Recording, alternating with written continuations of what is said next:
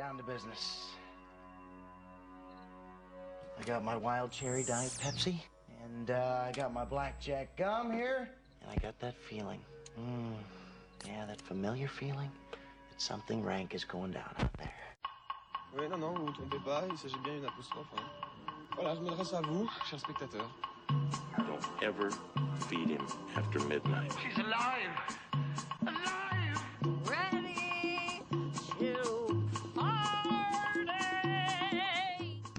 Sorry, Dave. I'm afraid I can't do that. I'm a man. Well, nobody's perfect. Qu'est-ce que c'est faire C'est pas quoi faire. Les acteurs sont à l'aise dans leur personnage, l'équipe est bien soudée, les problèmes personnels ne comptent plus, le cinéma règne. Vers l'infini Je jure solennellement que mes intentions sont mauvaises, nous, nous dit Harry Potter. Eh bien, les miennes ne sont pas plus louables. Ce soir, nous trancherons des têtes et des mauvaises herbes, ferons des veuves et des orphelins et sacrifierons tout et tout le monde à la critique. Sauver ou périr, c'est le destin du cinéma français qui se joue ce soir en comité restreint mais impitoyable. Extérieur nuit, c'est parti.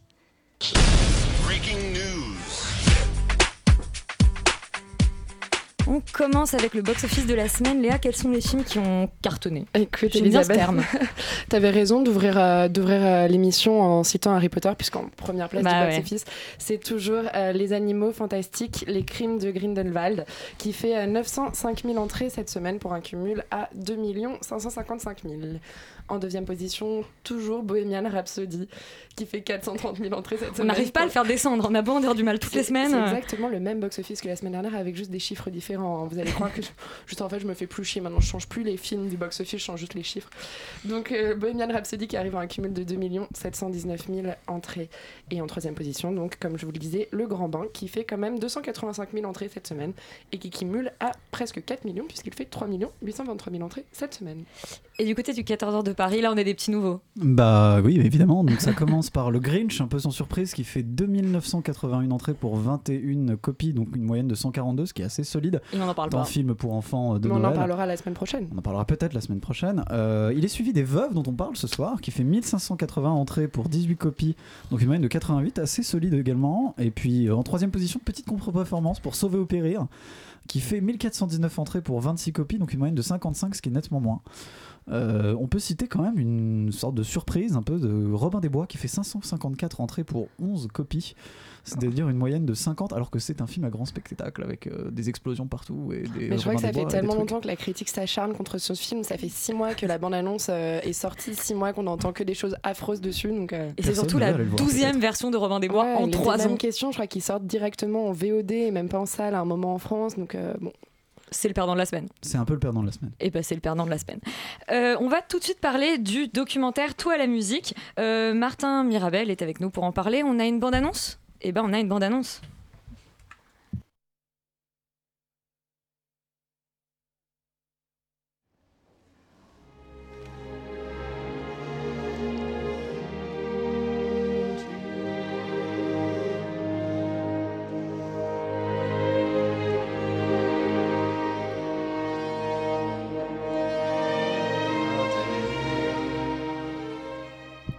Donc c'est un an dans la vie du, euh, du pianiste euh, Lucas euh, Debargue. Euh, bonsoir, bah, bienvenue dans l'émission, merci d'être avec nous. Merci de bah, Laurent, je vais peut-être te laisser entamer cet entretien. Bah, avant de. Je pense qu'avant toute Tu chose. vas nous le pitcher déjà. Bah, justement, non, en fait, je Non. pense que je vais laisser le réalisateur le pitcher, mais avant toute chose, quand même, je pense que le plus. Le- il faut que je fasse un truc très marxiste et dire d'où je parle. Euh, parce qu'il faut, quand même, il faut quand même pas oublier de dire que je travaille pour la boîte de production qui a produit ce film. Donc je suis pas complètement. euh, Enfin, je veux dire, mes, mes, mes, mes- comment dire, mes appréciations vont forcément être sujet à caution. Voilà, c'est quand même. On a un peu de rigueur journalistique. Mais on, a, on a à la rigueur journalistique euh, en les personnes de Sophie et. Félix. des gens qui s'en foutent et dont je n'ai clairement pas payé parce qu'il faut pas déconner mais je vais commencer par tout simplement demander à Martin Mirabel qui est le réalisateur du film de se présenter peut-être et puis de pitcher le film tout bêtement Alors, euh, donc Martin Mirabel, moi je suis euh, réalisateur, mais je viens pas du tout de- du cinéma. Avant cela, je faisais plus de la littérature. J'ai travaillé vaguement avec Gallimard, Philippe Solers. Et, euh, et le film sur Lucas, c'est le- c'est la première chose qui m'a mis le, le- pied à l'étrier. Et je découvrais un peu tout ça. Comme lui découvrait le monde de la musique, moi je découvrais le monde des caméras, et, etc. Donc. Ça a été ma première expérience, c'est mon premier film, premier long métrage, premier documentaire, premier tournage à l'étranger, premier tournage avec un donc c'était vraiment euh, une expérience des premières fois qu'on a partagé tous les deux et qui se ressent peut-être un peu dans le, dans le film. Ok. Euh, non, non, non, mais c'est bien parce que en fait, ça, ça rebondit un peu sur ma deuxième question. C'est merveilleux. Euh, en fait, on- ce qui est assez. Vous avez travaillé on, ça en est, fait. on est de mèche. Hein, On est de mèche, évidemment, évidemment, tout ça est une escroquerie. Euh, ne croyez pas les médias, gilets jaunes, tout ça. Euh, on a, en fait, en fait, on a l'impression de- de- d'un d'un peu un vrai échange entre vous deux. D'ailleurs, le, le Lucas Debar parle plusieurs fois de toi pendant le film. Et, euh, et l'idée, l'idée de euh, lui qui a recommencé le piano parce que tu l'y as aidé et toi qui t'es remis à la caméra aussi parce qu'il t'a aidé. Comment en fait à quel moment en gros vous avez tous les deux manifestement décidé de faire le film et quel est, votre on va dire l'objectif plus particulièrement du film et comment vous vous êtes euh, enfin quel échange en fait vous avez eu entre vous deux sur euh, sur sa genèse entre guillemets? Alors, il y, a plusieurs questions euh, en une. C'est vrai que Lucas, c'est une chose à préciser, je, le connais depuis 10 ans maintenant, et c'est là que se situe ma légitimité à faire ce film. C'est que j'ai rencontré Lucas, il faisait même pas de piano. On s'est rencontrés à l'université, Ah ouais. et euh, moi je faisais pas grand chose non plus. Et, euh, et puis à force de parler, à force de, de- de passer des soirées ensemble, euh, à échanger, etc. Au bout d'un moment, euh, le temps et l'âge venant, on s'est dit euh, il faudrait quand même qu'on fasse quelque chose. Et donc lui s'est mis à la musique et moi je me suis remis un peu aux, aux caméras et, et au cinéma. Et donc euh, c'est une émulation. C'est une amitié qui, est- faite d'admiration, d'échange et d'émulation. Et, euh, et c'est un échange qui, j'espère, euh, transparaît dans le film, parce qu'au début, on est, deux, jeunes adolescents encore presque épris d'absolu, et à la fin, avec toutes les responsabilités, les rencontres, les échanges, les voyages, les concerts ou les tournages, on prend un peu de bouteille et on commence à comprendre que voilà, c'est peut-être finalement ce qui va fonder et décider de nos vies respectives. Bah, c'est vrai que vous, vous incluez un petit peu dans, ce documentaire, euh, vous y mettez même votre voix avec euh, une, euh, enfin, une partie en voix off. Est-ce que vous êtes déjà, est-ce que vous êtes posé la question de finalement à quel, à quel moment vous allez partager avec les spectateurs votre intimité avec, avec Lucas? Enfin, quelle, quelle a été la, marge de, manœuvre à ce niveau-là? Ça a été la chose la plus difficile pour moi dans ce film, ma place. Trouver ma place, trouver ma juste place, c'est-à-dire être là sans être là. euh, ça m'a valu la, la plus grande engueulade avec la monteuse à Strasbourg. J'ai claqué la porte et je suis parti. Je suis revenu que le lendemain. Enfin, été très très difficile parce que moi, je ne voulais pas apparaître du tout dans le film. Ah. Euh, je ne voulais pas du tout être là. Et la monteuse m'a dit, il n'y a pas de film si t'es pas là. Moi, j'y croyais pas. J'ai dit, je fais un film sur Lucas, c'est pas un film sur moi. Euh, moi, je, je, pré- là, je, je choisis d'être réalisateur, pas acteur, donc d'être derrière la caméra, pas devant. Et euh, je voulais vraiment pas être là. Elle a réussi à me convaincre en me disant que euh, c'était pas moi qui étais là, mais plus un regard, et que on se demande, le spectateur se demanderait comment Lucas, pourquoi Lucas est comme ça, à qui il parle, à qui il s'adresse, si à un moment, au début en tout cas, et à la fin, euh, je n'apparaissais pas. Donc c'est comme ça qu'elle a réussi à me convaincre, et c'est comme ça que j'ai- choisi d'apparaître. Et à l'image et en voix off, mais bon, c'est quand même très court. J'apparais à trois moments, au, début, au milieu et à la fin, mais c'est des moments extrêmement courts. C'est- tout sauf moi le personnage principal. Il y a des personnages secondaires qui, voilà, on pourra en reparler. Enfin voilà. Mais euh, c'est vrai que ma place, ça a été très très difficile pour moi à- dans ce film. Ça a été très difficile à trouver. Et après, c'est- elle qui m'a convaincu en fait d'être l'ombre qui permet de faire ressortir la lumière. Ouais, c'est ça, il y a quand même en filigrane à chaque fois un espèce de fil rouge de l'évolution de cette relation et c'est assez, euh, assez subtil, mais en même temps, du coup, ça, ça, ça se tient tout en laissant de la place pour euh, Lucas. Ça a été très travaillé au montage, c'est vraiment une question d'équilibre. Et puis c'était intéressant de, pour, pour, pour moi de, de montrer qu'il y avait aussi une dimension humaine chez Lucas et une dimension d'amitié. Moi, je n'ai entre guillemets rien à voir avec la musique à proprement parler. Je suis pas un des musiciens avec qui il travaille, je suis pas sa euh, je suis un ami. Donc je suis aussi dans le film la, personne, la seule personne presque qui est autre chose que de la musique. Et euh, justement, moi, je trouvais quelque chose de très intéressant en fait à, propos de, euh, de- de la jeunesse en fait qui est montrée dans ce film, c'est que donc Lucas est quelqu'un de très jeune qui a 27 euh, Enfin, je... 25 ans, je crois, 25 dans ans, ouais, c'est 27 ça. ans maintenant, mais 25 ans dans le film. Oui. Et, euh, et qui On vieillit. voilà. Et euh, vous aussi, vous êtes très jeune, et, et donc du coup, c'est vraiment quelque chose de très rafraîchissant en fait de voir un documentaire sur la musique classique qui peut être très très très souvent classé comme quelque chose pour les vieux, de voir un jeune qui, euh, qui boit des bières, qui fume des cigarettes, qui a l'air très, euh, très agréable, très, enfin voilà, enfin quelqu'un qu'on pourrait inviter euh, ici euh, et puis avec qui on pourrait passer des soirées, et qui pour autant est un artiste merveilleux euh, de piano. Et, euh, et voilà, et donc je me, je me posais la question en fait comment cette euh, cette, cet aspect-là du documentaire s'est articulé pour vous? Est-ce que c'était une évidence? Est-ce que c'était quelque chose que vous vouliez particulièrement mettre en, en avant ou non? Euh, oui, donc je vous remercie de le souligner parce que c'est quelque chose qui me tient énormément à cœur. Moi, je fréquente les musiciens depuis très longtemps et les musiciens de, de mon âge, moi, je les ai connus. Ils étaient au conservatoire, ils étaient étudiants, euh, on buvait des bières et pas qu'une. Euh, et, et voilà. Et, pour moi, la musique classique, c'est quelque chose de vivant. En effet, au concert, on a plutôt l'image inverse, mais pour moi, la musique classique, ça a toujours été quelque chose de vivant, c'est quelque chose d'actuel. Et il faut même démentir des clichés parce que tous les jeunes musiciens classiques et même les plus vieux, et en particulier les musiciens russes, etc., sont beaucoup plus punk aujourd'hui que les gens du rock qui mangent des jus de carottes, qui boivent des jus de carottes bio ou des choses comme ça. Le, le monde de la musique classique est un monde de déglingos. Euh, Il y a- il se passe des choses qu'on peut même pas raconter ici. Enfin, c'est, c'est, c'est- Aussi, on aussi, pourrait- on- c'est on un- on les rencontrera hors antenne, mais c'est un vrai monde vivant. euh, et, c'est, pas- et ce qui est merveilleux et ce que j'adore, moi, c'est, et je, je m'en servirai même plus tard dans d'autres projets que j'ai, c'est le contraste absolu entre le côté solennel d'un quatuor de Brahms et la déglingue qui, qui peut euh, subvenir après. Et en même temps, moi, je me demande même si justement cette déglingue n'est pas aussi une, une condition pour que le- la, solennité et, le, et, le, et la beauté de la musique puissent surgir, puisque la musique qu'elle soit classique ou autre, elle doit être vivante. Donc s'il n'y a pas de vie, il n'y a pas de musique. Donc pour moi, la jeunesse est un attribut de la musique. Même euh, Martha Argerich, qui a euh, plus de, de 80 ans aujourd'hui, euh, est quelqu'un de vivant. Moi, je la connais, et voilà, c'est quelqu'un de très vivant. Et euh, donc c'est très très important. C'était important pour moi d'avoir cette dimension de la jeunesse et d'articuler la vie et la musique, parce que pour moi, la vie c'est la musique et la musique c'est la vie. Voilà, parce que peut-être que tu pourrais préciser un peu, c'est un peu expliqué dans le film, mais le, le- le rapport particulier que toi tu as avec la musique, qui semble être quelque chose de très important. euh, Ah oui, c'est c'est viscéral. Euh, Moi, je suis un, musicien euh, frustré. Euh, je suis un pianiste raté. C'est pour ça que je, sers la musique par d'autres moyens, que ce soit la littérature ou le cinéma. Et, donc, moi, le milieu dans lequel je me sens le mieux et les gens que je fréquente le plus, ce sont les musiciens. Parce que les musiciens, ils ont cette chose que moi, je n'ai pas, qui est la notion de, direct. Eux, ils jouent en live. Ils jouent en moi, quand je fais un livre ou quand je fais un film, le film, il- quand il est vu ou reçu, ou le livre, il est déjà écrit ou il est déjà filmé, il est déjà fini. Eux, c'est en direct. Donc ils ont ça. Et l'autre chose qu'ils ont, c'est l'université de leur langage. Qu'on aille euh, à Chicago, au Panama ou euh, à, Moscou ou à Paris, euh, ils parlent de la même manière avec leurs collègues musiciens.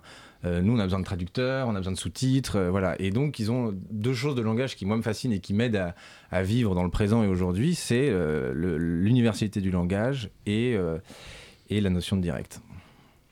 Et justement, en parlant de langage, vous montrez ce- justement Lucas sous différentes facettes, euh, comme quelqu'un, comme un étudiant par justement les interventions de sa professeure, euh, comme un ami, comme l'homme aussi qu'il est euh, derrière, derrière tout ça, et même sa relation après avec les autres, euh, par son trio, etc. Et, euh, et tout ça est lié finalement à chaque fois que par l'universalité de la musique.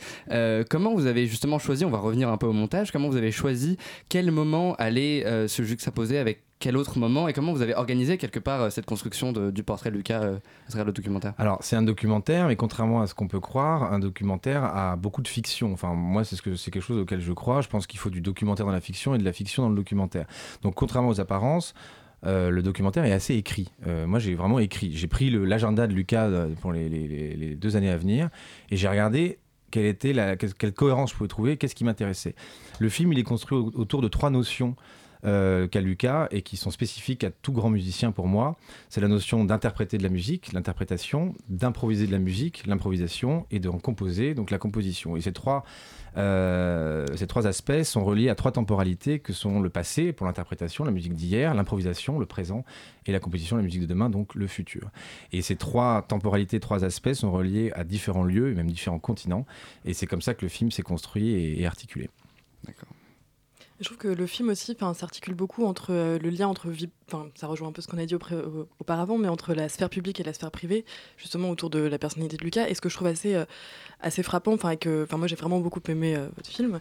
Et, et, ce que j'ai vraiment particulièrement aimé, c'est qu'on ressent à la fois, enfin en fait, on ressent vraiment ce, ce personnage qui est Lucas et cette espèce de, de dichotomie un peu entre la tension qu'il peut avoir lors d'un concert et, euh, et tout à coup euh, le côté euh, presque grand gamin en fait en dehors du concert. Et je trouve que c'est quelque chose d'assez fantastique que vous ayez réussi à, à capter ça en fait. Et euh, bon voilà c'est pas vraiment une question mais c'est Non, mais si je peux juste rebondir là-dessus, euh, c'est quelque chose qui n'existe quasiment plus chez lui.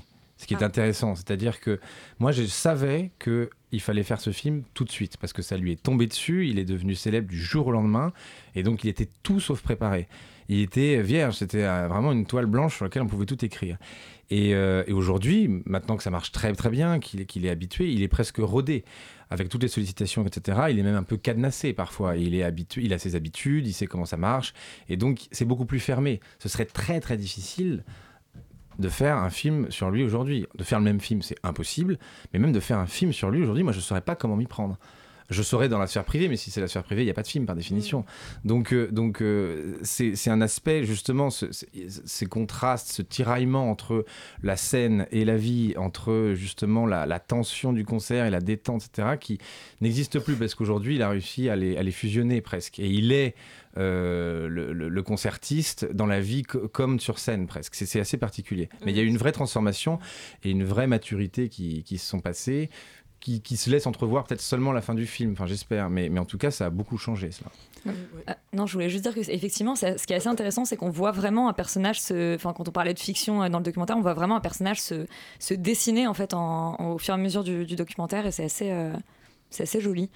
T'avais une question, Laurent? Ouais, j'avais une question parce que ça, me permettait de, revenir aussi à ce dont on a parlé précédemment, mais euh, au-delà de la personnalité de Lucas qui est décrite dans le film, donc du coup euh, ça dit des choses sur la personnalité des musiciens classiques comme tu disais et donc euh, de- de l'image qu'on en a.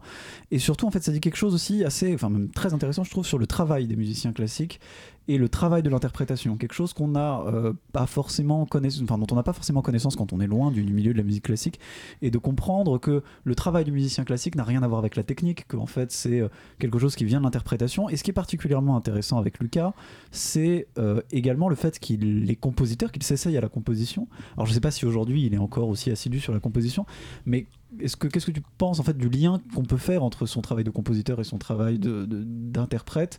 Qu'est-ce que ça représente pour lui et qu'est-ce que c'est Euh, Lucas, il est plus que jamais compositeur. Il s'y il s'y destine de plus en plus. Il sélectionne presque euh, ses choix de concert en fonction du temps libre qu'il a pour composer au- autour. Euh, je pense même qu'avec les années, ça, ça- ça- dans, plusieurs années, ça, va s'inverser. Je pense qu'il va même plus passer de temps à composer euh, qu'à interpréter. Il commence à avoir des, des commandes, il commence à être connu de ce côté-là, euh, et il commence à, à écrire même pour d'autres musiciens que lui-même. Donc c'est quelque chose de très important pour lui, la composition, et même de fondamental. L'interprétation, euh, chez lui, a nourri euh, le compositeur qui, qui était en germe. Et en fait, c'est toute l'expérience des concerts et puis les rencontres euh, subséquentes qui ont fait que euh, c'est devenu euh, presque un compositeur à part entière et à plein temps. Enfin, en tout cas, c'est ce qu'il voudrait. D'accord. Dernière- On a le temps pour une dernière question. Je vois que Sophie fait un petit sourire. Ou t'as une, t'as une remarque peut-être? Non, mais je, je dirais juste encore combien j'ai j'ai aimé ce film. non, non, mais vraiment, c'était un, un- c'est un plaisir. Enfin, moi, c'est surtout le côté, euh, comme, enfin, je l'ai déjà dit, mais le côté de la jeunesse dans la musique classique. Enfin, je trouve que c'est vraiment rafraîchissant en fait d'avoir un documentaire de, qui, montre ça et qui montre que la musique classique n'est pas fermée en fait, euh, et destinée uniquement à un seul public. Et, c'est vraiment, enfin, je pense que c'est la grande force du film et c'est très agréable. On va peut-être demander du coup pour que les auditeurs puissent nous entendre où le film est visible ou quel, quel accès voilà on peut. euh, Alors, le film est visible en ce moment jusqu'en janvier euh, 2019, sur le, à- accessible à tous sur le site de France Télévisions qui s'appelle Culture Box. Donc, si vous allez sur Culture Box, il suffit de taper euh, Lucas de Bargue ou Tout à la musique et vous aurez le documentaire euh, qui tombe et qui est visible gratuitement. Et après, il sortira euh, probablement en, DVD euh, chez Bel Air Classique. Eh ben merci beaucoup d'avoir été euh, avec nous. Euh, c'était bah voilà on est enfin on est vraiment on est vraiment ravis Euh, ouais on vous encourage à aller voir euh, tout à la musique donc euh, sur euh, le site de Culture Box euh, C'est encore meilleur parce que c'est gratuit. Effectivement, c'est Oui. toujours meilleur quand c'est gratuit, Laurent. C'est un peu bizarre de dire ça. Euh, Oui, mais c'est vrai. Et on va passer aux sorties de la semaine. Je pense que le massacre va commencer. On va tout de suite parler de Sauver ou Périr de Frédéric Oh là là. Tellier. On écoute la bande-annonce. J'avais 18 ans quand je me suis engagé. J'ai jamais été le, le plus grand ou le plus costaud, mais justement. Tell me why we're going so fast. Never used to run. Eh bien, Sauver ou Périr, eh bien, de nouveau, ça va être un match. Euh, Sophie est à ma gauche, Romane est à ma droite. que le match commence. Ah, on a même vraiment, on a même la, la petite sonnerie. Bah écoute, euh, Roman, je vais déclencher les hostilités. Je suis désolée. Commence, Euh, je commence. Alors voilà, je, je- ce n'est pas possible. Ce film, c'est juste pas possible. Je ne comprends pas. Donc c'est quoi? C'est l'histoire de Pierre Ninet qui fait des pompes, euh, qui est très bien foutu et euh, qui tout à coup, oh mon dieu, a un accident. Alors c'est génial parce qu'en fait c'est pas du tout cousu de fil blanc parce qu'en fait ça se passe vraiment dans la première demi-heure et comme on le vend dans la bande-annonce, il a même pas le temps d'aller sur d'autres feux. Le premier feu auquel il va, c'est son accident. Enfin c'est vraiment, voilà, on s'y attend pas du tout. C'est incroyable. Et ensuite c'est une heure et demie de reconstruction à l'hôpital. Et ce qui est terrible, c'est que on ne comprend pas, ça nous apprend rien sur la reconstruction des grands blessés, ça nous apprend rien sur le personnage auquel on n'a pas eu le temps de s'attacher, ça nous apprend rien sur la femme qui est juste, euh, ben, vraiment mais inintéressante au possible. Anaïs de Moustier. Anaïs de Moustier qui euh, donc du coup finit par le quitter parce que bah, c'est un peu trop compliqué pour elle quand même. Et, euh, et voilà, et ça finit évidemment dans un magnifique happy end. Désolée, je vous ai absolument tout spoilé, mais parce que ce film, n'allez pas le voir, c'est monstrueux. Enfin, c'est pour moi c'est vraiment, c'est vraiment la lie du cinéma. C'est des chants contre chants, c'est de la musique, c'est du piano et du violon, mais à plus pouvoir en finir et c'est mauvais c'est pas de la bonne musique là pour le coup. c'est pas de la bonne musique non et c'est c'est enfin c'est c'est mièvre c'est mielleux Pierre Ninet c'est pas possible enfin non vraiment il y a absolument rien à sauver de ce film rien et il faut juste périr donc n'allez pas voir ce film s'il vous plaît Enfin, Et voilà bien, je- Roman, tu as trois minutes pour sauver Je vais le film. tenter de le sauver. Euh, bah, moi, j'ai été très agréablement, très agréablement surprise. Et non, Elisabeth, non, pas, pas seulement pour les abdos de Pierre Ninet. Qui a pris 9 kilos hein, de muscles pour le film, je Ouais, le précise, je ne sais pas pourquoi bien. je sais ça. Mais non, moi, je, je trouve que au contraire, Si, on un sait film pourquoi qui- tu le sais. Ah non Trop d'interviews euh, sur YouTube, euh, Elisabeth. Euh, non, je trouve que c'est au contraire c'est très bien filmé. Je trouve qu'il y a des vraies intentions de mise en scène. Euh, Il y a, euh, bon, il y a trop de, de, de fondu au noir, mais euh, bon, je vais pas faire des reproches parce que c'est mon seul reproche euh, du, du film et que je suis censée me battre pour ce film. Euh, je trouve que tu parlais de, tu dis que c'était monstrueux. Effectivement, moi je trouve qu'il y a la figure du monstre qui est super bien euh, utilisée. Il y a une référence aux peintures de, de James Ensor qui, est, euh, qui sont qui sont très bien faites, qui laissent place à des, des, des, des scènes euh, bah, très, euh, très réfléchies dans la mise en scène euh, sur cette histoire, enfin justement sur cette figure du monstre, et euh, avec tout, tout ce jeu de miroir qui a lieu, notamment l'évolution du regard de Pierre Ninet, puisque on nous montre, au début il est dans l'hôpital, donc c'est dans cette seconde partie, où son seul miroir c'est le regard des autres, et donc de voir son regard évoluer à travers le regard des autres, et après son propre regard, moi je trouve ça c'était très bien fait. Il y a un parallèle euh, très subtil aussi fait entre euh, les pompiers et euh, les médecins dans la deuxième partie, où on nous montre dans, tout- dans toute la première partie donc un personnage qui passe sa vie en fait à, essayer de sauver celle des autres et qui va avoir le droit à son tour d'être sauvé entre guillemets. Je trouve effectivement c'est un peu larmoyant mais je trouve pas que ce soit enfin j'ai pas trouvé que c'était non plus trop de- ça nous tirait pas non plus les larmes. euh, enfin, Toi, voilà, t'as pleuré de bon cœur, Non, finalement. ouais. C'est ça, la différence. C'était heureuse de les a pas arrachés. Et je trouve que le duo Pierre Ninet et Anaïs Desmoustiers marche très bien, au contraire. Donc euh, voilà, moi je, je vous conseille d'aller voir ce film. Eh bien, vous trancherez euh, pour sauver ou périr. Selon que vous êtes Team Sophie ou Team Roman, j'ai envie de dire, on commence à vous connaître, on sait voilà peu- on sait à peu près où on se situe sur l'échelle de sur l'échelle de- Climax ou voilà ou des abdos de Pierre Ninet. Euh, Laurent, toi, tu es allé voir Overlord de Julius Avery. On écoute la bande-annonce et puis on en parle juste après avec toi.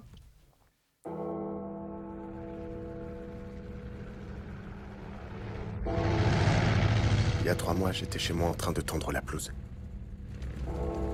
Le facteur m'apporte une lettre de l'armée.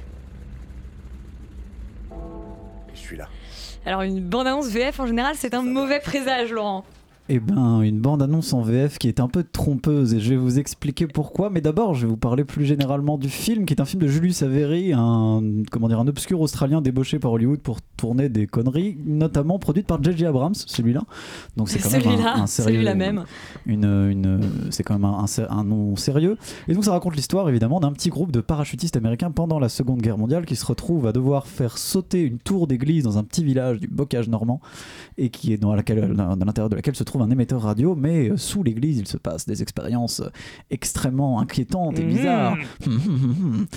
Euh, et donc c'est un film assez surprenant parce que, euh, parce que contrairement un peu à ce qu'annonce la bande-annonce, certes c'est avant tout un film de zombies nazis, qui est un genre qui a été complètement surexploité euh, dans les années 60, euh, notamment par les Italiens, un peu par les Anglais et même la France qui a... Et malheureusement oublié. Et malheureusement un peu oublié, bah, bah, qui, qui revient un petit peu en force ces derniers temps. Mais enfin, voilà, avec la France qui a vu son lot de films de nazis zombies, comme, euh, enfin de zombies nazis, comme Le Lac des Morts Vivants de Jean Rollin, produit par la firme. Euh, Bravo, bravo à eux à la grande époque. Euh, mais la particularité de celui-là, c'est que contrairement à ce que la bande-annonce en VF vous pouvez vous faire croire, c'est un film sérieux.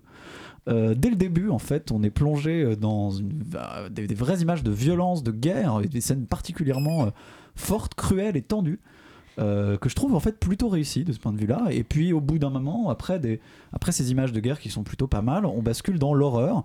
Et ça se fait d'ailleurs plutôt bien, de manière assez classique, certes, mais plutôt pas mal, euh, avec ce qu'il faut, avec ce dont on a besoin de glauque, de violence, il y a du gore, il y a du jump scare, il y a des moments assez dérangeants.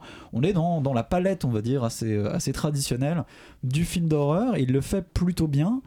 Euh, et donc voilà, c'est un film qui est à la fois d'horreur plutôt pas trop mal foutu, pas trop cliché, un petit peu quand même, mais juste ce qu'il faut, ça va pas plus loin. Le, par exemple, le héros est un noir et il ne meurt pas au bout de 5 minutes, ce qui est pas mal pour un film d'horreur.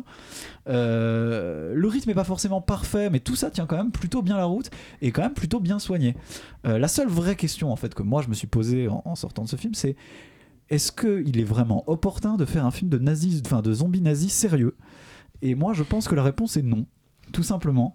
Que le vrai problème en fait du film, c'est qu'il est beaucoup trop sérieux et que quand on va voir un film de zombies nazis, on a envie de voir un côté un peu stupide, un peu grand guignol, un peu, un peu con quoi. Voilà, faut être très clair, un peu nanar. Et en fait, le, film en manque quand même. Alors, pas complètement, il y a des scènes à la fin qui sont bien grand guignolesques avec des mecs euh, où c'est complètement over the top, où ils se prennent des crochets, enfin c'est glauque et tout ça, on va un peu dans tous les sens. Mais ça reste quand même finalement assez sage et pas très marrant. Donc, quand on va voir ce genre de film, moi, moi personnellement, de ce point de vue-là, j'ai été un petit peu déçu, mais en vrai, paradoxalement, c'est un, exercice de style assez étrange, mais pas inintéressant. C'est-à-dire qu'en gros, l'idée de faire un film d'exploitation plutôt solide, euh, avec les codes d'aujourd'hui et plutôt de bonne tenue euh, sur des zombies nazis, est plutôt intrigant, même si je trouve que le tout manque quand même du grain de folie qu'on a envie de voir dans ce genre de film. Et donc, pour moi, c'est à réserver aux gens qui ont vraiment envie de voir un film d'horreur un peu lambda. Pour les gens qui veulent vraiment voir du zombie nazi débile avec des dinosaures ou ce genre de truc, c'est pas vraiment ça qu'il vous faut, quoi. Et bah comme moi, je suis très sérieuse aussi. Je vais te poser une autre question. Tu as utilisé le terme jump scare, donc j'aimerais Ah, bien que tu, tu expliques aux gens ce que c'est. Un jump scare, c'est un, c'est un, un procédé. c'est horrible. C'est chiant parce que j'avais pas du tout prévu le coup.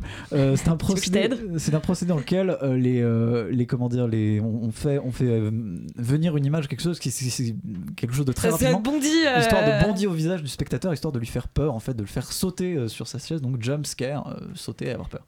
Merci Laurence, c'est une très bonne définition, c'est donc une traduction. On va se poser une autre question, on va se demander si les bonnes intentions suffisent à faire un bon film. Euh, c'est une question qu'on ne peut pas poser à Gilles Legrand, mais on, on écoute sa bande-annonce et on en parle juste après. 212,99€ s'il vous plaît. Je peux savoir ce qui revient euh, au Bangladesh sur les 12,99€ T'es sérieuse là Mais ça va, je, je peux pas travailler dans l'humanitaire d'un côté et exploiter des gosses de l'autre. Tu me saoules. Franchement, je sais même pas c'est où le clan de Daesh. Bonjour madame, je donne des cours de français et... Moi, je vois notre femme de ménage, une petite malgache. Les bonnes intentions, Romane, euh, toi qui es pleine de bonne volonté ce soir, tu vas Oui. nous, nous raconter. euh, Je vais au moins avoir la bonne intention de pitcher le film, qui est donc euh, l'histoire d'Isabelle, une prof euh, d'alphabétisation dans un centre social qui euh, fait tout pour aider euh, ses élèves et donc euh, à obtenir un travail notamment. Et euh, elle va faire ça en essayant de leur faire passer le permis de conduire, chose que je n'ai pas encore. Euh, Oh lolo, Oh lolo, va C'est important à Paris. Hein. C'est important, oui, euh, un peu dangereux aussi. Mais euh, en tout cas, donc, pour revenir à notre chère Isabelle, elle est tellement dévouée dans son travail qu'elle en oublie euh, de, elle en oublie tout simplement sa famille euh, et par son travail. Donc euh, voilà. Pour situer un peu le personnage, euh, avec Noël qui approche, c'est quelqu'un qui déteste Noël et elle appelle ça une infâme partouze capitaliste. C'est beau. C'est c'est Il y a- beau. il y a quelqu'un à mon travail qui dit la même chose, mais je dirais pas qui. Euh, Isabelle, notre, euh, un personnage qui est un peu à l'image du film, c'est-à-dire qu'elle euh, elle, elle déborde littéralement de générosité et de ses fameuses bonnes intentions, mais qui finissent complètement par l'aveugler. Euh, or, le film est un peu pareil dans le sens où il déborde, euh, euh, il déborde tout simplement, et il s'en mêle un peu les, les- les- les pinceaux dans ses propos, euh, notamment euh, les, les- les clichés qu'il essaie, enfin, il, il tombe totalement dans les clichés qu'il essaie de dénoncer. Euh, par exemple, il y a une, une- une Allemande dans le film qui, euh, qui ça sort de nulle part, mais elle est, elle est, euh, issue d'une famille nazie. Enfin, on a des Non, c'est la- sont- c'est la petite Oui. fille de Himmler. Ouais, est-ce qu'elle est, qu'elle est y va. zombie Euh, Elle est pas non, elle est pas zombie. Désolé Laurent, mais euh, du coup ça laisse ça des, des scènes peu crédibles et, et maladroites. Euh, après Agnès Jaoui euh, joue cette euh, femme altruiste qui se nourrit justement, enfin qui ne vit que pour les autres, très bien, et qui a quand même le mérite de poser, enfin de laisser son spectateur réfléchir au sens du mot solidarité aujourd'hui, même si je trouve qu'il pose trop de questions sans donner assez de réponses finalement. Léa, tu partages cet avis Ouais, moi je, déjà j'avais pas envie de voir ce film à la base. Euh, Ouais, je t'ai plus. obligée, Léa. C'est très compliqué euh, ce film. Euh, pourtant j'aime beaucoup euh, Agnès Jaoui, mais c'est vrai qu'à chaque fois qu'on pense à Agnès Jaoui, on pense à, à- Jean-Pierre Bacri. Donc on pense à non mais on pense à une comédie sociale un peu fine, alors que là c'est pied dans le plat tout du long, c'est gros, grossier, grotesque, c'est à peu près tout ça. Vraiment ça me faisait mais même regretter euh, Toledano et Nakash quoi. Je me disais mais, mais s'il vous plaît rendez-nous euh, rendez-nous non mais justement rendez-nous de la vraie comédie euh, bien faite, euh, bien ficelée parce que c'est juste euh, juste terrible. Et Agnès Jaoui a beau faire Agnès Jaoui et s'en sortir plutôt bien. On retrouve un personnage qu'on avait déjà dans les précédents Jaoui Bakri, c'est le personnage du le personnage dans Le goût des autres, le personnage surtout dans ah, le film avec Marie Lou Berry.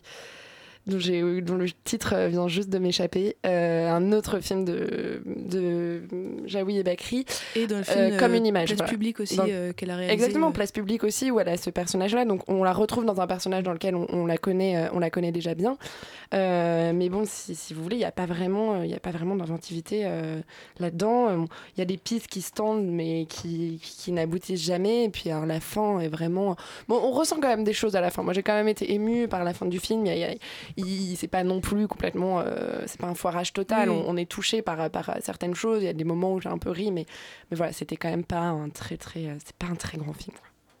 Eh bien, un film que tu avais envie, mais vraiment très envie de voir, Léa, c'est Les Mauvaises Herbes de Kyron, son deuxième film. On écoute la bande-annonce et on, on t'écoute en parler après en espérant que, que tu le sauveras, celui-ci. C'est un projet avec des enfants en difficulté. Et toi, tu dois les garder jusqu'à ce que je trouve ton remplaçant. Ok, je vais essayer. Non, non, t'essayes pas. Tu fais en sorte. Bonjour. D'habitude, les gens, comme ils répondent. On va voir comment ils s'en sortent. Léa, tu avais beaucoup aimé euh, son premier film. C'est- comme ça, c'est balancé. ça y est. Euh, ouais, j'avais beaucoup aimé euh, Nous trois ou rien. Enfin, en tout cas, j'avais trouvé que c'était un beau premier film. Voilà, donc moi, je voulais vous parler de Mauvaise Herbe. On m'a pas laissé en parler la semaine dernière euh, à cause justement euh, du mauvais marketing du film. Euh, C'est vraiment la censure ici. On, enfin, on, on- on empêche les gens de voir des films et on, on les oblige à en voir d'autres. Enfin, et des films affreux. C'est vraiment la, c'est vraiment la Nord-Corée, qu'est-ce qui se passe? Euh, non, mais on m'avait pas. les- on- on- on- la semaine dernière, il y avait beaucoup de gens qui disaient non, on va peut-être pas en parler parce que c'est vrai que le marketing du film est pas terrible, l'affiche est pas très belle et je pense que la, La bande-annonce bande-annonce, ouais. voilà, ne donne pas justice au film. Et du coup, je me suis dit que c'était l'occasion pour moi de vous parler de publicité mensongère. C'est vrai que ça s'appelle Mauvaise Herbe, euh, mais bon, ils fument pas de weed, ils font pas de jardinage, euh, on parle même pas de Monsanto. Bref, vous l'aurez compris, avec Kairon, on est très loin de Truffaut. Waouh. Mais elle, elle a mis. Waouh. Mic drop. C'est une Celle-là a, a mis vraiment longtemps à, à monter. Non, justement, je voulais vous parler de, de publicité euh, mensongère, mais aussi de clichés. C'est euh, l'histoire raconte donc l'histoire de Wael un ancien enfant des rues euh, qui euh, vit euh, désormais en, banlieue parisienne de, petites arnaques qu'il commet avec Monique, interprétée par quand même la grande Catherine Deneuve, une femme à la retraite qui tient visiblement beaucoup à lui et sa vie bascule le jour où il croise Victor, André Dussolier, un ancien ami de Monique, qui lui propose un petit job bénévole dans son centre d'enfants exclu du système scolaire. Voilà, à partir de là, je pense qu'on peut, on peut dire qu'on n'est pas dans un film classique. On est vraiment dans un film méta qu'il ne faut absolument pas prendre au premier degré. Genre un Syrien de 35 ans, il est soit dictateur, soit mort, il ne vit pas avec Catherine Deneuve. Voilà, je vais faire beaucoup de blagues politiquement incorrectes parce que je pense que c'est le ton du film, justement. Euh, c'est un film où... où il n'y a, pas de cliché, c'est-à-dire qu'on a tout le monde, on a un noir, un arabe, un gitan, euh, une juive, un portugais euh, et une surdouée. Voilà, c'est pas cliché parce que la surdouée s'appelle Nadia. Euh, bon, du coup, elle est moche, hein, parce qu'on va, on va bien insister là-dessus en lui rajoutant une sœur bombasse, en lui répétant, en lui demandant si elle a été adoptée. Non, voilà, c'est un film vraiment où il n'y a, pas- y a pas tous ces clichés. C'est, ouais. c'est- on les évite. euh, mais je dis pas ça méchamment parce que je pense qu'il faut pas y aller en vous disant que ça sera le beau portrait d'une banlieue fragile. Non, c'est vraiment du stand-up. C'est juste politiquement pas correct. En fait, on retrouve Kairon sur scène. Je sais pas si vous avez déjà eu l'occasion d'aller voir, euh, enfin, soit de voir des sketchs sur euh, YouTube ou d'aller assister à ces spectacles, mais c'est vraiment ce personnage-là. On avait découvert Kairon dans Bref, mais on n'avait jamais vraiment entendu le son de sa voix, puisque à part faire des gestes obscènes dans la série, c'est pas un personnage qui va beaucoup parler. En fait, c'est un, acteur qui a une grande sensibilité et, euh, et à chaque fois, il la montre dans ses films. Là, on retrouve un peu ce personnage de stand-upper qui va toujours pousser plus loin la vanne et euh, qui se met tout le temps en danger. C'est pour ça que j'ose faire des blagues vraiment euh, dégueulasses ce soir. C'est que euh, justement, il est tout le temps dans il est tout le temps au-delà du cliché et c'est un film qui, enfin, qu'il faut vraiment pas aller voir au premier degré. Si vous voulez un autre exemple, euh, tout le film se déroule dans un lycée abandonné à Créteil. Euh, moi, je veux bien que, que le lycée ait abandonné les personnages, mais euh, dans la vraie vie, enfin, on est quand même en région Île-de-France. Dans la vraie vie, Valérie Pécresse, elle aurait déjà transformé ce lieu en aqua boulevard ou en, piste, en piste de ski. Tu vois, enfin, c'est, pas possible d'avoir un aussi grand lieu directement à côté de Paris qui soit abandonné. Donc voilà, c'était juste un exemple de plus pour vous convaincre d'aller voir ce film qui, voilà, qui est pas un, un chef-d'œuvre, mais qui, je pense, est un bon moment pour rigoler. Eh bien voilà, avec les mauvaises intentions, on fait des bons films. Merci Léa. Euh, et maintenant, on va parler de Steve McQueen. Steve McQueen qui réalise un quatrième film, Les Veuves, euh, son premier film sans Michael Fassbender. On écoute la bande-annonce, on en parle après, mais je suis très en colère. hein.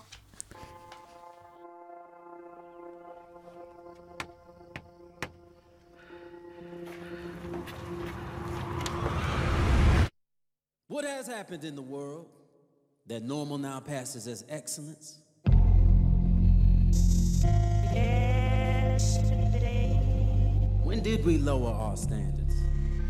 Donc Steve McQueen, le réalisateur de Hunger, Shame et Twelve the Slave, euh, réalise Les Veuves, un film qui est anglo, euh, enfin comment on dit, britanno-américain. On va dire comme ça, enfin en tout cas avec une, beaucoup de, comédiennes euh, américaines telles que bah, Viola Davis notamment. Bah, Charlie, tu es sur ton portable? Donc comme tu es, bah oui, Oui, mais oui. aujourd'hui c'est, on, je- tu sais, on je- parle de jeunesse en difficulté. Non, non, mais je, je regardais des trucs sur le film, euh, mais on en parlera tout à Ouais, l'heure. c'est ça. bah, c'est un peu tard pour réviser, Charlie. Euh, donc je, demander- regardais le film, en fait, sur. En streaming, il est pas encore fini. J'ai trouvé une Donc, je petite version piratée sur. euh, je vais te demander de nous pitcher euh, les, les veuves. Donc on peut voir la bande-annonce, alors pour le coup, partout. hein. Euh, Même à la télé. Non, en gros, c'est l'histoire de, de braqueurs qui ont été, euh, qui sont fait tuer à la suite d'un braquage. Et il s'avère que euh, l'une des veuves, euh, on va lui réclamer l'argent que ces braqueurs ont volé, et du coup, elle va, se retrouver à monter elle-même un autre, un autre braquage pour récupérer de l'argent et pour pouvoir payer ses créanciers entre guillemets, enfin les créanciers de, son ma- de feu son mari. Et, euh, et que dire sur ce film T'as l'air euh, emballé, mais alors, mais- Non, mais c'était, euh, je me suis un peu ennuyé pour être honnête. Euh, Mais tu t'es pas endormi. Je me suis pas endormi. Ça reste un film qui est bien fait, qui est bien ficelé. mais, mais en fait, j'en attendais beaucoup plus d'une adaptation de Gillian Flynn, parce que j'avais adoré Gone Girl et que j'avais suradoré Sharp Object. Et j'ai trouvé que c'était un film qui était un petit peu. Bah, qui se perdait un petit peu en fait. Il y a- pas mal d'intrigues différentes qui sont, euh, qui sont pas trop mal ficelées en soi, mais qui se phagocytent les unes les autres. Euh, on a une espèce d'intrigue politique euh, sur un, un- fond de campagne d'un- district qui se joue entre, entre quelqu'un qui a eu l'habitude que sa famille, qui, est joué par euh, Farrell, par Colin Farrell, et, qui, affronte le premier noir qui serait susceptible de les gagner. Donc, toute une question de la classe blanche contre la classe noire aux États-Unis. Et, et- et- et- je trouve que par exemple, cette, cette intrigue s'implante très très mal dans le reste euh, du, du, du, plot euh, avec, les, avec ces femmes-là, mais même, même ces femmes-là qui, qui essayent de, de faire ce braquage.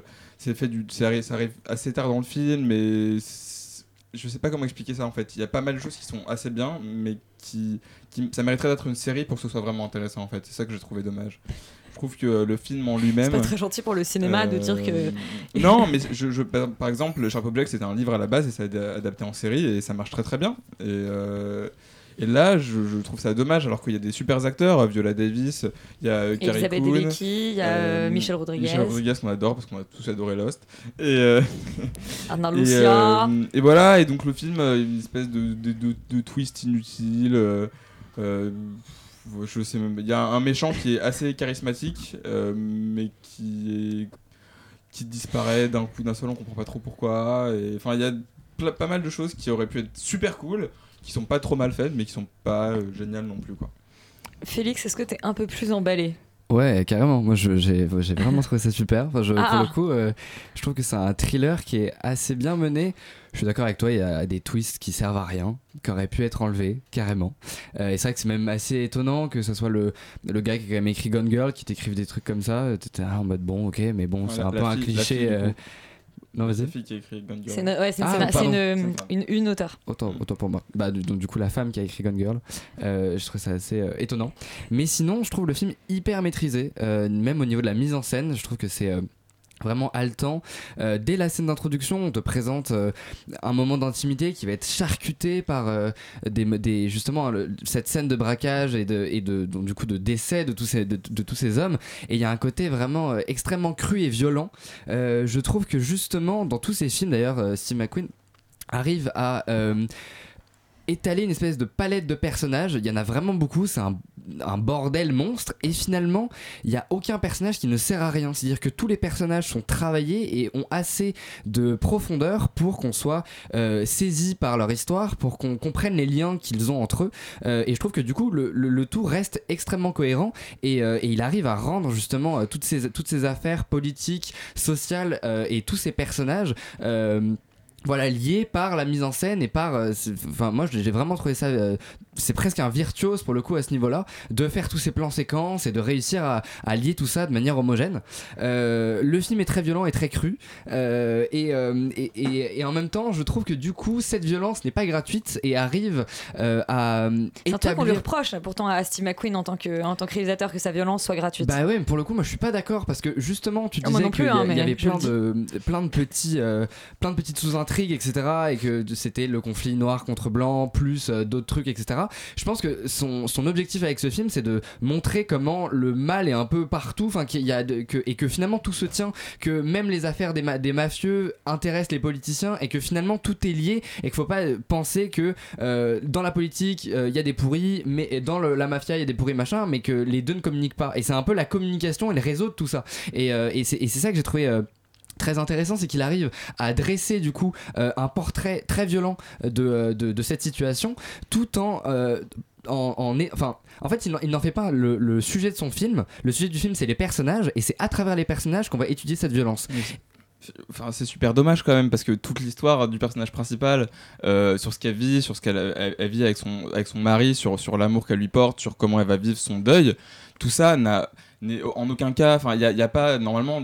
Il est censé y avoir quand même un équilibre entre, entre la, la narration principale et la narration euh, secondaire. Les deux sont censés se compléter dans l'histoire. Je trouve qu'elles n'ont rien à voir. Enfin, l'une n'apporte rien à l'autre. Et limite, c'était plus intéressant de faire un film sur toute cette intrigue politique sans avoir ce truc d'action avec un casse, avec ses veuves, qui pour moi n'a un peu rien à faire là. En mais fait. en fait, c'est- pas l'intérêt. C'est d'ailleurs pour ça qu'il arrive dans les 20 dernières minutes du film. Tout le, tout le principe du film, c'est de, de, de- de- d'expliquer, enfin, en tout cas, de, d'essayer de, de comprendre comment on peut faire un deuil et en tout cas de, dresser un portrait justement de, ces personnages, de ces femmes qui sont extrêmement fortes et qui pourtant ont des nuances, qui sont traumatisées, en tout cas qui ont justement des, euh, euh, des parts d'ombre, entre guillemets. Euh, et je trouve que du coup, le, bra- le braquage, on s'en fout. Et en même temps, ça permet quand même un, échappatoire de se dire on, a un point pour quelque part avoir une rédemption, en tout cas pour réussir à, passer un cap et à vivre sans ces hommes.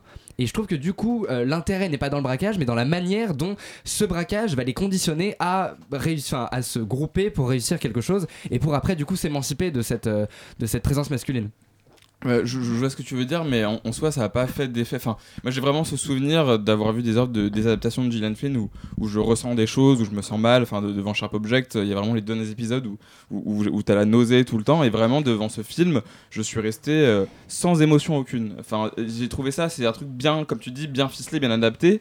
Mais je me suis pas senti concerné. Après, euh, c'est peut-être aussi lié aux politiques américaines qui ne sont pas les nôtres, et c'est peut-être aussi quelque chose de purement euh, voilà euh, émotionnel euh, parce qu'on vit pas la même chose en, en France mais il a pas réussi à me faire ressentir de, l'empathie pour les personnages à me faire ressentir à quel point euh, ces histoires s'emboîtaient dans les unes dans les autres euh, aussi bien dramatiquement que thématiquement. Et, euh, voilà. Après c'est comme c'est pas un mauvais film. C'est juste pas quelque chose qui va rester indélébile dans ma tête quoi.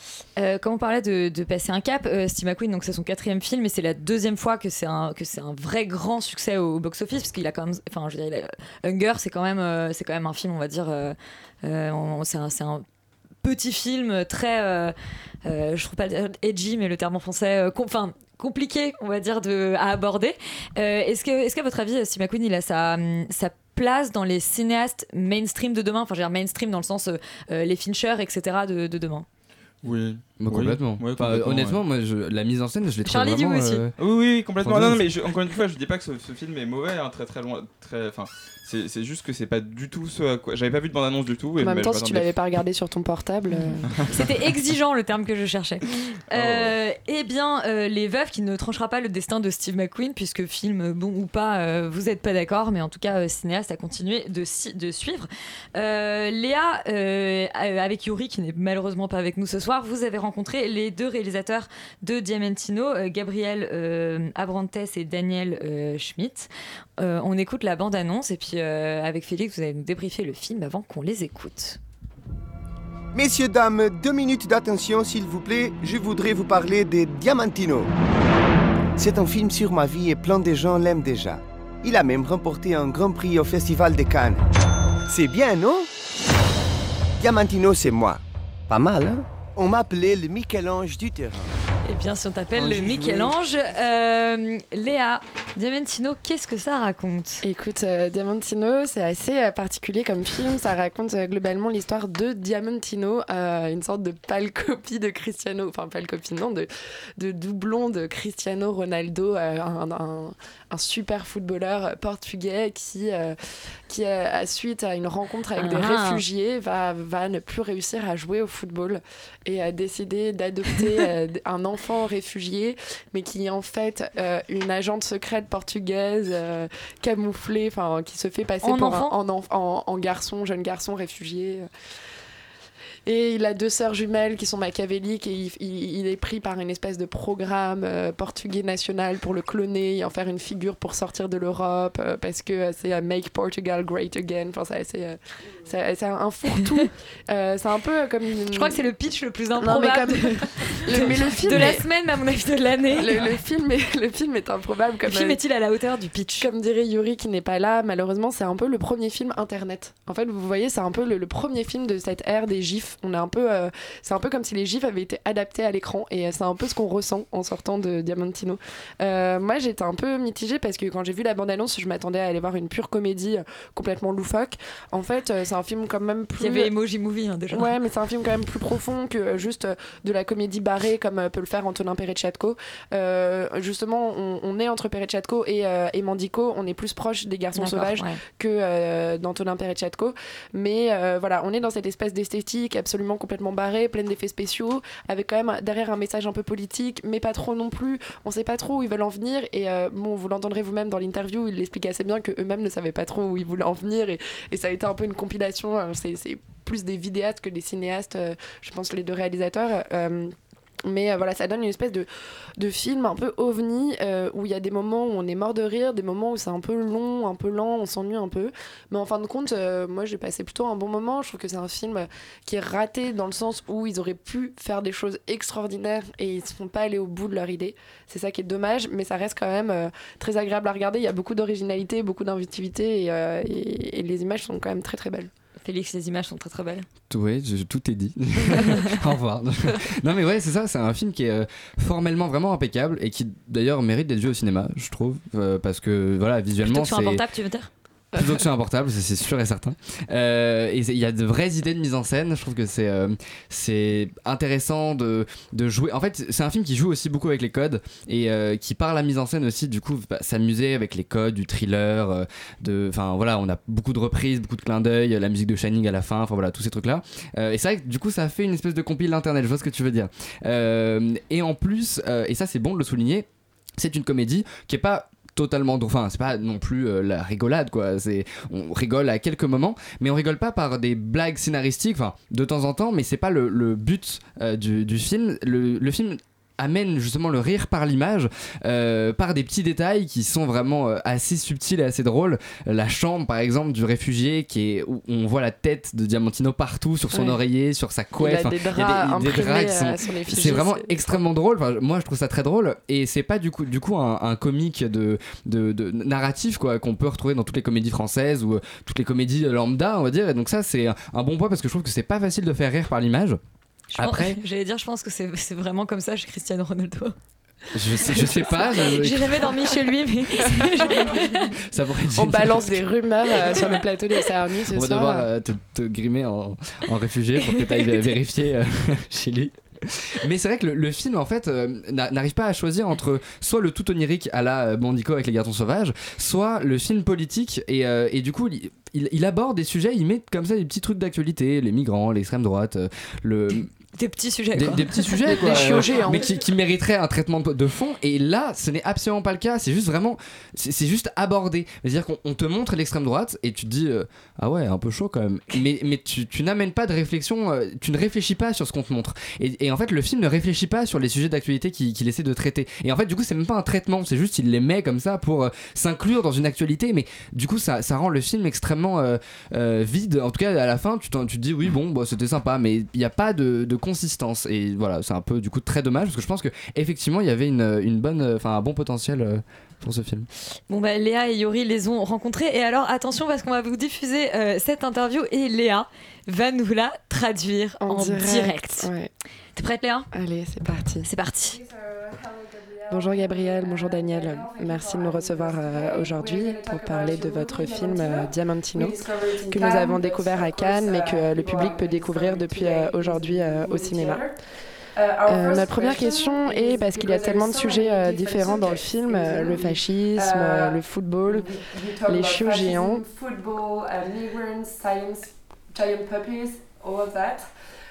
Quel était vraiment le sujet du film pour vous? Uh, I mean, I think Je pense euh, que euh, moyen de parler euh, du sujet du film, c'est justement de parler de euh, tous ces sujets, puisque, puisque ce sont tous les problèmes que nous affrontons tous tous les our jours à travers nos téléphones, ou nos conversations, nos interactions avec les Uh, autres. Nous avons voulu regarder ces sujets à um, travers le regard d'un seul personnage, Diamantino, qui les vit et les traverse tout en étant une célébrité. As a celebrity, uh, and being exploited by Nous them. essayons de So regarder it's- it's euh, à travers lui euh, notre uh, monde contemporain dans lequel euh, nous sommes abreuvés de différents sujets en permanence. and Comment euh, nous pouvons euh, naviguer à travers euh, tous ces sujets. A human way, a, a better way to sort of navigate or, or live in this sort of uh, chaos. And with Diamantino, it's a, a degree of Voilà, et euh, notre idée euh, and initiale, euh, naivete c'était euh, d'aborder euh, tous ces sujets aussi avec le regard euh, d'un these- these personnage euh, So I très think that was naïf. the initial uh, kind of position we were we were trying to take with, in terms of content. But I don't know if you want to. No, yeah, that sounds good. Voilà, ça m'a l'air bien. Pourquoi avez-vous choisi de euh, baser le film au Portugal et de le tourner en portugais? Parce que my vous êtes tous les deux américains. Portuguese. Um, Ma famille est portugaise et euh, j'ai Portugal. grandi pendant living in 4 ans au Portugal et maintenant 10 euh, j'y vis depuis euh, 10 ans. Um, Nous avons fait quelques films. I, funnily enough, we've done a bunch of movies, but the, the three that we've done together, Et les trois que nous avons fait ensemble sont sur Uh, le Portugal en fait, is l'histoire de l'Inquisition, euh, l'histoire coloniale euh, et puis aussi le Portugal aujourd'hui. Mais vous savez, euh, Dans le film, really ce n'est pas vraiment le Portugal que le montre, c'est plutôt un Portugal euh, fantasmé. Par exemple, les vêtements de l'équipe and de foot et, euh, les are the drapeaux euh, dans le stade sont les drapeaux euh, de la monarchie. Ce n'est pas quelque chose que vous voyez euh, tous les jours au Portugal euh, aujourd'hui. Et puis, euh, le- même le sujet um, politique du film, de la muraille et de l'immigration, c'est plutôt and, sujets uh, qui touchent euh, les États-Unis et l'Europe a globalement que euh, le Portugal, qui est en fait uh, un gouvernement plutôt, euh, plutôt de gauche. un- uh, of même un gouvernement d'extrême gauche. Mm. it's not Ce like, n'est pas uh, comme en or- Autriche ou en Grèce. or Greece or where there's these very powerful right-wing parties où il y a des partis euh, de droite très forts. Mais voilà, nous avons utilisé le Portugal pour parler de euh, quelque chose qui se déroule de façon globale euh, dans le monde. Comment vous êtes-vous euh, rencontrés et, euh, et puis décidé de travailler ensemble? Get um, to work together on this particular sur ce sujet euh, en particulier. Euh, je crois que nous nous sommes juste rencontrés grâce à un ami commun qui a travaillé sur un projet un peu compliqué, voire même euh, désastreux. hein. Euh, le, film se déroulait aussi au Portugal. C'était un, bon, c'était un film à propos d'un désastre naturel, mais c'était aussi euh, globalement un désastre. Sorte de, une sorte de nouveau Lost in La Mancha. I think we, we Mais voilà, on a commencé à, à devenir amis, enfin à travailler ensemble, puis euh, devenir amis. Mais pourquoi euh, faire ce film au Portugal euh,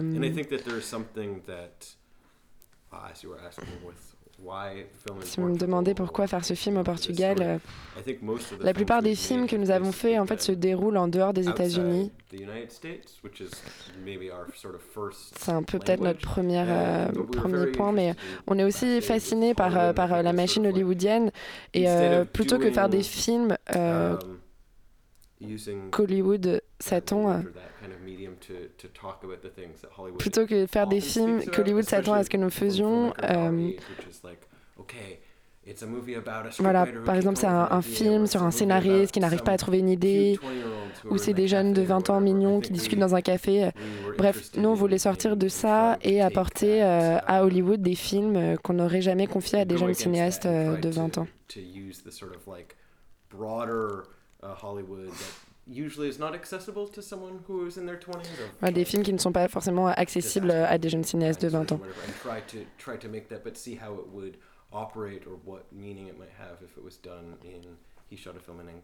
Par exemple, Gabriel, lui, a fait un film en Angola, moi j'ai fait un film en Chine. Euh, voilà, je pense que c'est vraiment cette ambition de vouloir faire des choses euh, différentes qui nous a réunis au départ. On aimait plutôt l'expérience euh, sociale. Moi, par exemple, j'ai commencé à travailler dans l'animation, mais euh, je trouvais ce métier euh, beaucoup trop dur parce que c'était très solitaire. Et, euh, et donc, j'avais arrêté de faire des films euh, jusqu'à ce que je rencontre euh, Gabriel. ah. Je me disais, ah ouais, c'est plus euh, joyeux. Voilà, une, une traduction en direct, Bah, peut-être un peu hasardeuse, mais euh, en tout cas, vous pouvez retrouver euh, l'interview dans son intégralité euh, en podcast euh, à partir de demain, avec euh, toujours une traduction euh, euh, de ma part, mais qui sera peut-être un peu, euh, un peu plus calée euh, pas au-dessus Mais elle était très bien, Léa, tu en es très bien sortie. Euh, et ce soir, nous accueillons Alfred, bonsoir. Bonsoir. Euh, de... Ah, on a un jingle.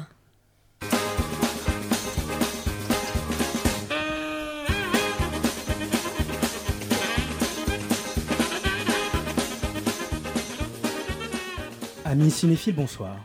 Au secours, aidez-moi, je crois que je suis perdu. Je m'explique.